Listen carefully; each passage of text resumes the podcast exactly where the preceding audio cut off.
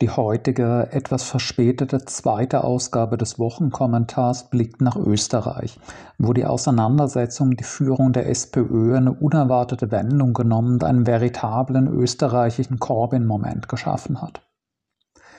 Nach längerem Niedergang unter Führung der farblosen, zentristischen Vorsitzenden Pamela Rendi-Wagner wurde angesichts der schweren Wahlniederlage der SPÖ bei den Kärntner Landtagswahlen beschlossen, eine Mitgliederbefragung darüber durchzuführen, ob Rendi-Wagner im Amt bleiben oder wer sie ersetzen soll.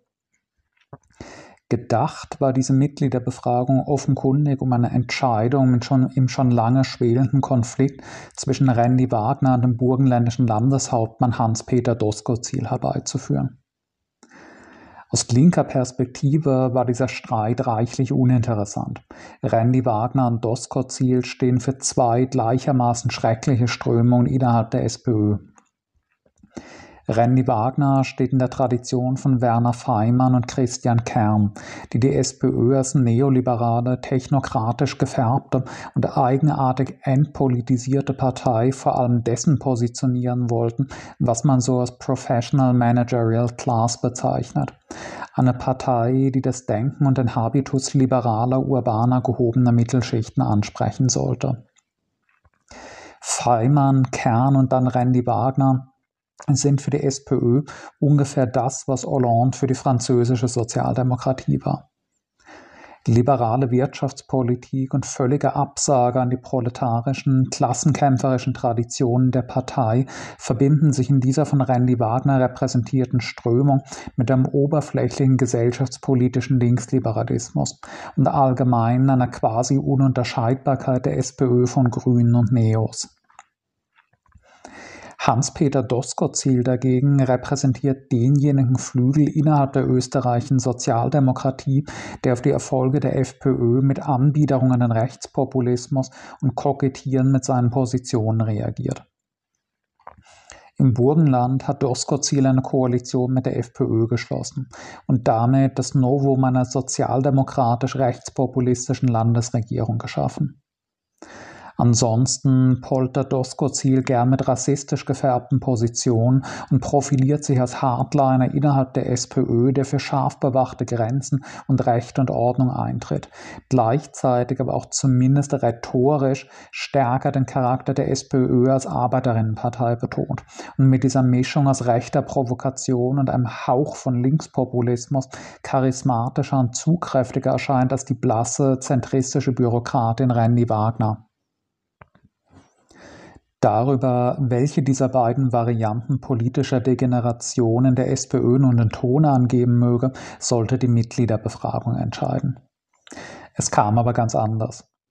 Statt dem geplanten Zweikampf Randy Wagner versus Doskozil meldeten innerhalb weniger Tage nicht weniger als 73 Bewerberinnen ihre Kandidatur an. Und der große Paukenschlag war die völlig unerwartete Bewerbung von Andreas Babler. Andreas bzw. Andi Babler ist Bürgermeister des Wiener Vororts Dreiskirchen und seit Jahren die Stimme des verbliebenen linken Flügels der SPÖ, ja gewissermaßen das linke Gewissen der Partei. Babler, gelernter Maschinenschlosser und ehemaliger Fabrikarbeiter, zeichnete sich in seiner politischen Laufbahn durchweg durch konsequenten Antirassismus und nachdrückliche linke wirtschaftspolitische Forderung und Betonung des Charakters der SPÖ als eine Arbeiterinnenpartei aus. Der marxistisch sozialisierte Babler aus dem Dunstkreis der Stamok-Abströmung war nach jahrzehntelanger Rechtsentwicklung und Neoliberalisierung der SPÖ einer der letzten wirklichen Sozialisten in der österreichischen Sozialdemokratie und für die in der Partei verbliebenen Linken eine Art Anker der Hoffnung darauf, dass vielleicht doch noch eine Umkehr zu den besseren Traditionen der SPÖ möglich sei als Bürgermeister von Treiskirchen, dem Standort des größten chronisch überfüllten Flüchtlingserstaufnahmezentrums Österreichs, gelangte Babler zu landesweiter Popularität, als er die Unmenschlichkeit der österreichischen Asylpolitik scharf angriff und sich demonstrativ mit den vom Bund in seiner Gemeinde untergebrachten Flüchtlingen solidarisierte, die gegen die oft menschenunwürdigen Bedingungen im Aufnahmezentrum protestierten. Bablers authentisches, im Vergleich zu den SPÖ-Parteibürokraten-Robotern der letzten Jahre erfrischend normales Auftreten und sein Eintreten für eine linke Wirtschafts- und Sozialpolitik brachten ihm eine enorme Popularität und überwältigende Kommunalwahlergebnisse. Rund drei Viertel der Dreiskirchner Wählerinnen stimmten für Babler und bewiesen damit, dass der Rechtspopulismus keine Chance hat, wenn es eine als authentisch und integer wahrgenommene Sozialdemokratie gibt und dass es kein gutes Rezept für die Sozialdemokratie ist, den Erfolg des Rechtspopulismus dadurch zu bekämpfen, dass man seine Positionen kopiert. Angesichts dieser spektakulären Erfolge, die umso mehr abstechen neben der sonstigen Misere der SPÖ in Niederösterreich, wurde schon seit Jahren gemutmaßt, ob Babler aus der Enge Dreiskirchens heraustreten und die Bühne der Bundespolitik betreten würde. Und für desillusionierte linke Ex-Sozialdemokratinnen oder solche, die kurz vorm Austritt standen, war das die große Hoffnung. Immer wieder konnte man der österreichischen Linken in geringfügig verschiedenen Varianten hören, ja, wenn einer wie der Babler die Partei führen würde, dann würde ich der SPÖ noch einmal eine Chance geben. Und eben das könnte jetzt geschehen. Bablers auch und gerade für Randy Wagner und Doskozil völlig überraschende Kandidatur hat in Teilen der österreichischen Linken eine Welle der Euphorie ausgelöst. Innerhalb von einigen Tagen sind fast 10.000 neue Mitglieder der SPÖ beigetreten, um rechtzeitig zum Stichtag stimmberechtigt zu sein. Eine enorme Zahl für eine Partei, die bisher insgesamt 140.000 Mitglieder hatte. Natürlich sind diese knapp 10.000 Neumitglieder nicht alle beigetreten, um Babler zu unterstützen, aber ein erheblicher Teil davon eben doch. Viele davon ehemalige linke Sozialdemokratinnen, die jetzt in die Partei zurückströmen. All das heißt absolut nicht, dass Babler siegen wird und tatsächlich ein dezidierter Linker an die Spitze der SPÖ rückt aber es erscheint realistisch möglich. Und die Parteibürokratie scheint von dieser Möglichkeit bereits so erschrocken, dass Bundesgeschäftsführer Christian Deutsch jetzt schon einmal präventiv verkündete, das Ergebnis der Mitgliederbefragung müsse nicht unbedingt bindend sein, wofür er freilich einen Sturm der Entrüstung erntete. Was bedeutet das Phänomen Babler nun? Zunächst illustriert es eine Besonderheit der politischen Landschaft Österreichs. Im Gegensatz zu den meisten anderen westlichen Ländern ist in Österreich die Sozialdemokratie immer noch ein wichtiger Bezugs- und Orientierungspunkt der Linken im weiteren Sinne und hat sich keine neue breite Linkspartei als Alternative, als Sammelbecken links der Sozialdemokratie etabliert. Das liegt einerseits an der Geschichte der SPÖ, die für Linke wesentlich mehr positive Identifikationsmöglichkeiten bietet, als beispielsweise die spätestens seit 1918 nur noch durchweg trübe bis abstoßende Geschichte der SPD in Deutschland. Im Gegensatz zur SPD behielt die SPÖ in der Zwischenkriegszeit mit dem sogenannten Austromarxismus ein dezidiert marxistisches Profil. Und die wegweisende sozial- und avantgardistische Kulturpolitik des festen sozialdemokratischer Hand befindlichen Roten Wien von 1918 bis 1934 sind bis heute für einen großen Teil der österreichischen Linken inspirierend und vorbildlich. Siehe dazu auch mein Video über Aufstieg und Untergang des Austromarxismus. Während die deutsche Sozialdemokratie 1933 vor der faschistischen Machtergreifung kampflos zusammenfiel, leistete die österreichische Sozialdemokratie 1934 der Machtergreifung des Austrofaschismus bewaffneten Widerstand während die deutsche Sozialdemokratie spätestens seit dem Godesberger Programm in den 50er Jahren nicht nur eine auch offiziell prokapitalistische Partei war, sondern auch vehemente Vertreterin der Integration des deutschen Imperialismus in den antisowjetischen NATO-Block, war für die österreichische Sozialdemokratie der Nachkriegszeit die Neutralität der Zweiten Republik identitätsstiftend und behielt die Partei auch in ihrer Wirtschafts- und Sozialpolitik deutlich länger als die SPD und zumindest zumindest stark links-reformistisches Profil, auch über die Ära des sagenhaft verklärten Bruno Kreisky hinaus. Kurzum, die SPÖ mit ihrer in den letzten 100 Jahren deutlich helleren Geschichte machte es österreichischen Linken wesentlich leichter als die SPD, sie noch lange als ihre Partei anzuerkennen. Dementsprechend wurde die SPÖ viel länger als die SPD als die Arbeiterinnenpartei akzeptiert. Und dementsprechend hatte sie nach 1945 durchweg eine in Relation zur Einwohnerzahl viel größere Verankerung der Bevölkerung. Und zwar bis heute. Während aktuell in Deutschland etwa 0,4 Prozent der Bevölkerung SPD-Mitglieder sind, sind in Österreich knapp 2 Prozent der Bevölkerung SPÖ-Mitglieder, wenn auch mit in den letzten Jahren stark sinkender Tendenz. Als in den 90er Jahren spätestens mit Gerhard Schröder eindeutig besiegelt war, dass die, SPÖ, dass die SPD sich von ihren linksreformistischen Traditionen komplett verabschiedet hatte und zu einer neoliberalen Partei geworden war, fiel es der westdeutschen Linken relativ leicht, die SPD fallen zu lassen und mit der WASG bzw. dann der Linken eine neue reformistische Linkspartei als Alternative zu schaffen.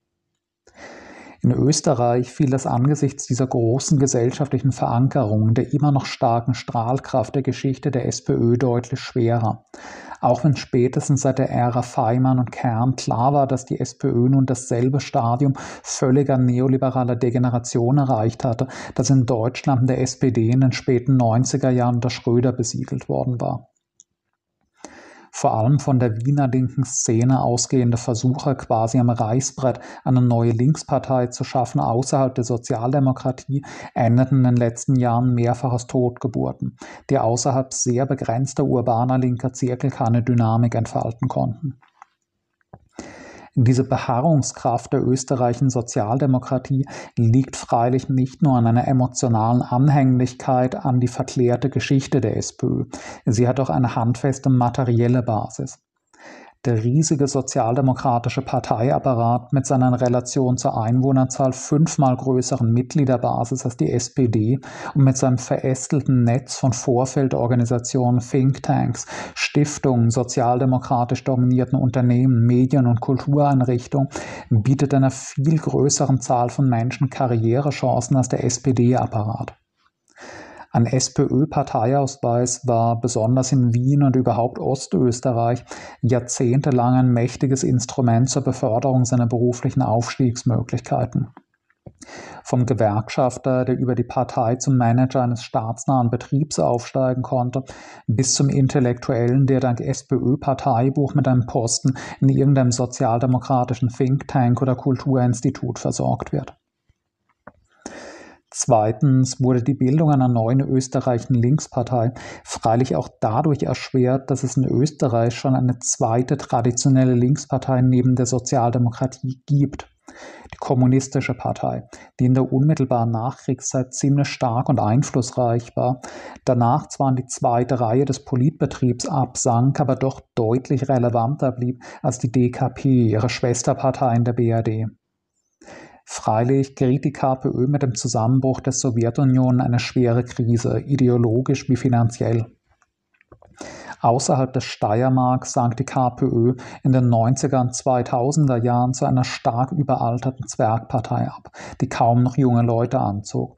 Weitgehend als ein kurioses, anachronistisches Relikt aus der Zeit des Kalten Krieges betrachtet wurde und in Fortsetzung eurokommunistischer Tradition auch ihr politisches Profil so sehr verwässerte und abschliff, dass die Bundes-KPÖ schließlich kaum noch als überzeugendes Gegenmodell zur SPÖ und Grünen erscheinen konnte. In den letzten paar Jahren hat die KPÖ aber ein bemerkenswertes Revival erlebt. Bundes-KPÖ und steirische KPÖ, die jahrelang weitgehend getrennte Wege gegangen waren, näherten sich wieder an, was mit einer Anpassung der Bundes-KPÖ an den deutlich linkeren Kurs der viel erfolgreicheren steirischen KPÖ einherging mit den Jungen Linken, die zwar nicht formell, aber doch de facto zur neuen Jugendorganisation der KPÖ wurden, bekam die Partei eine dynamisch expandierende neue Jugendvorfeldorganisation und erlebte einen Zustrom von Jugendlichen und jungen Erwachsenen wie seit langer Zeit nicht mehr. Die ohnehin recht starke steirische KPÖ erlebte einen neuen Höhenflug und schaffte es mit Bürgermeisterin Elke K., die Stadtregierung der steirischen Landeshauptstadt Graz zu erringen und damit die einzige kommunistische Stadtregierung einer westlichen Großstadt zu bilden. International eine Sensationsnachricht. Umfragen sprechen dafür, dass die KPÖ wieder in den Nationalrat und mehrere Landtage einziehen könnte. Demnächst beispielsweise in den Salzburger Landtag. Alles sieht danach aus, dass die erneuerte KPÖ nach langem Winterschlaf drauf und dran ist, die breite reformistische Linkspartei links der SPÖ zu werden, die vor allem Wiener Linke so lange erträumt und zu schaffen versucht haben. Vor diesem Spannungsfeld hat man die aktuelle Euphorie um das Phänomen Babler zu verstehen diejenigen Teile der österreichischen Linken, die die Existenz einer starken linksreformistischen Partei für notwendig halten, stehen gerade vor der Wahl, ob sie dieses Ziel eher im Rahmen der verjüngten und gestärkten KPÖ für verwirklichbar halten oder durch den Versuch einer Rückbesinnung der SPÖ auf ihre Tradition als sozialistische Arbeiterinnenpartei.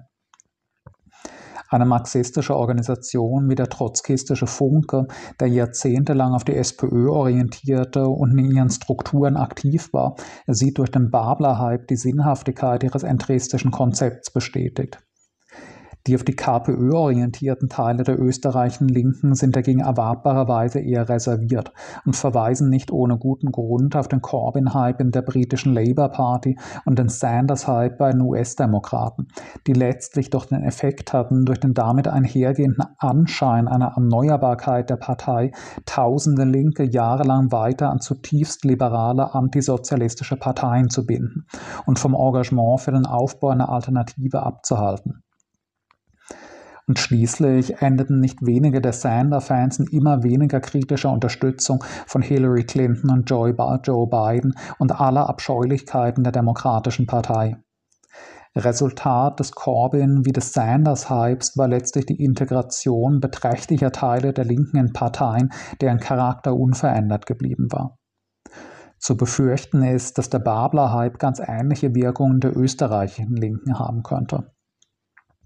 Wenn Babler mit seiner Kandidatur scheitert, werden die tausenden frisch eingetretenen oder auf ihn ihre Hoffnungen richtenden linken Sozialdemokraten dann etwa austretend im Aufbau einer Alternative arbeiten oder weiter auch in einer von Randy Wagner oder Doskozil geführten Partei bleiben und deren Abscheulichkeiten, wenn auch kritisch, mittragen, weil das Antreten Bablers ja bewiesen habe, dass die SPÖ grundsätzlich erneuerbar sei und es somit lohne, dran zu bleiben. Sprich, würde der Babler-Hype in diesem Fall nicht einfach den Effekt haben, weite Teile der österreichischen Linken jahrelang weiterhin an die Sozialdemokratie zu binden. Und wenn Babler siegen und den Parteivorsitz antreten sollte, ist es dann wahrscheinlich, dass das den Charakter der SPÖ völlig umwerfen wird ist es wahrscheinlich, dass Babler als Parteivorsitzender der dominierenden liberal-technokratischen Parteibürokratie entschieden den Kampf ansagen und dafür auch eine Spaltung der Partei akzeptieren würde? Ich habe daran große Zweifel. Die persönliche Integrität Bablers mag außer Frage stehen den Eindruck, er wolle als Vorsitzender einen energischen Kampf gegen die hunderten kleinen Kerns und Feimanns im Parteiapparat ausfechten und dafür gegebenenfalls auch die Spaltung der SPÖ akzeptieren, machen seine bisherigen öffentlichen Mitteilungen seit Bekanntgabe der Kandidatur aber nicht. Für mich sieht es stark danach aus, dass, wie auch immer die Mitgliederbefragung ausgehen mag, das Phänomen Babler in erster Linie den Effekt haben wird, tausende österreichische Linke für weitere Jahre in eine Sozialdemokratie einzubinden, deren politischer Charakter sich durch eine solche Wahl kaum ändern ließe. Denn die SPÖ ist für ihre höherrangigen Funktionäre eben in erster Linie ein Karrierenetzwerk und eine materielle Versorgungsbasis. Und diese Versorgungsbasis werden sie gewiss nicht kampflos räumen und zulassen, dass die Partei von Linken übernommen wird. Und Babler selbst scheint eben gar nicht gewillt zu sein, diesen Kampf bis zum bitteren Ende auszufechten. Mir scheint, es wäre sinnvoller, das Kapitel SPÖ abzuschließen.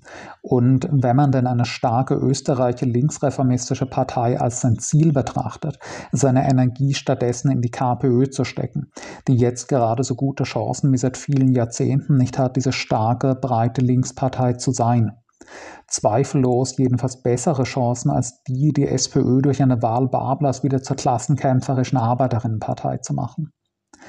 Gewiss aber zeigt das Phänomen Babler, dass es in dieser aktuellen tiefen Krise des Kapitalismus in Österreich eine Sehnsucht nach einer linken Alternative gibt und eine aussichtsreich scheinende linke Politik leicht Euphorie auslösen kann. Die Frage ist freilich, ob es sinnvoll oder nicht im Gegenteil kontraproduktiv ist, diese Euphorie in den Parteiapparat der Sozialdemokratie zu kanalisieren, statt im Gegenteil zu versuchen, die noch verbliebenen Linken in der SPÖ aus dieser hinaus und in ein aussichtsreicheres Projekt hineinzubekommen.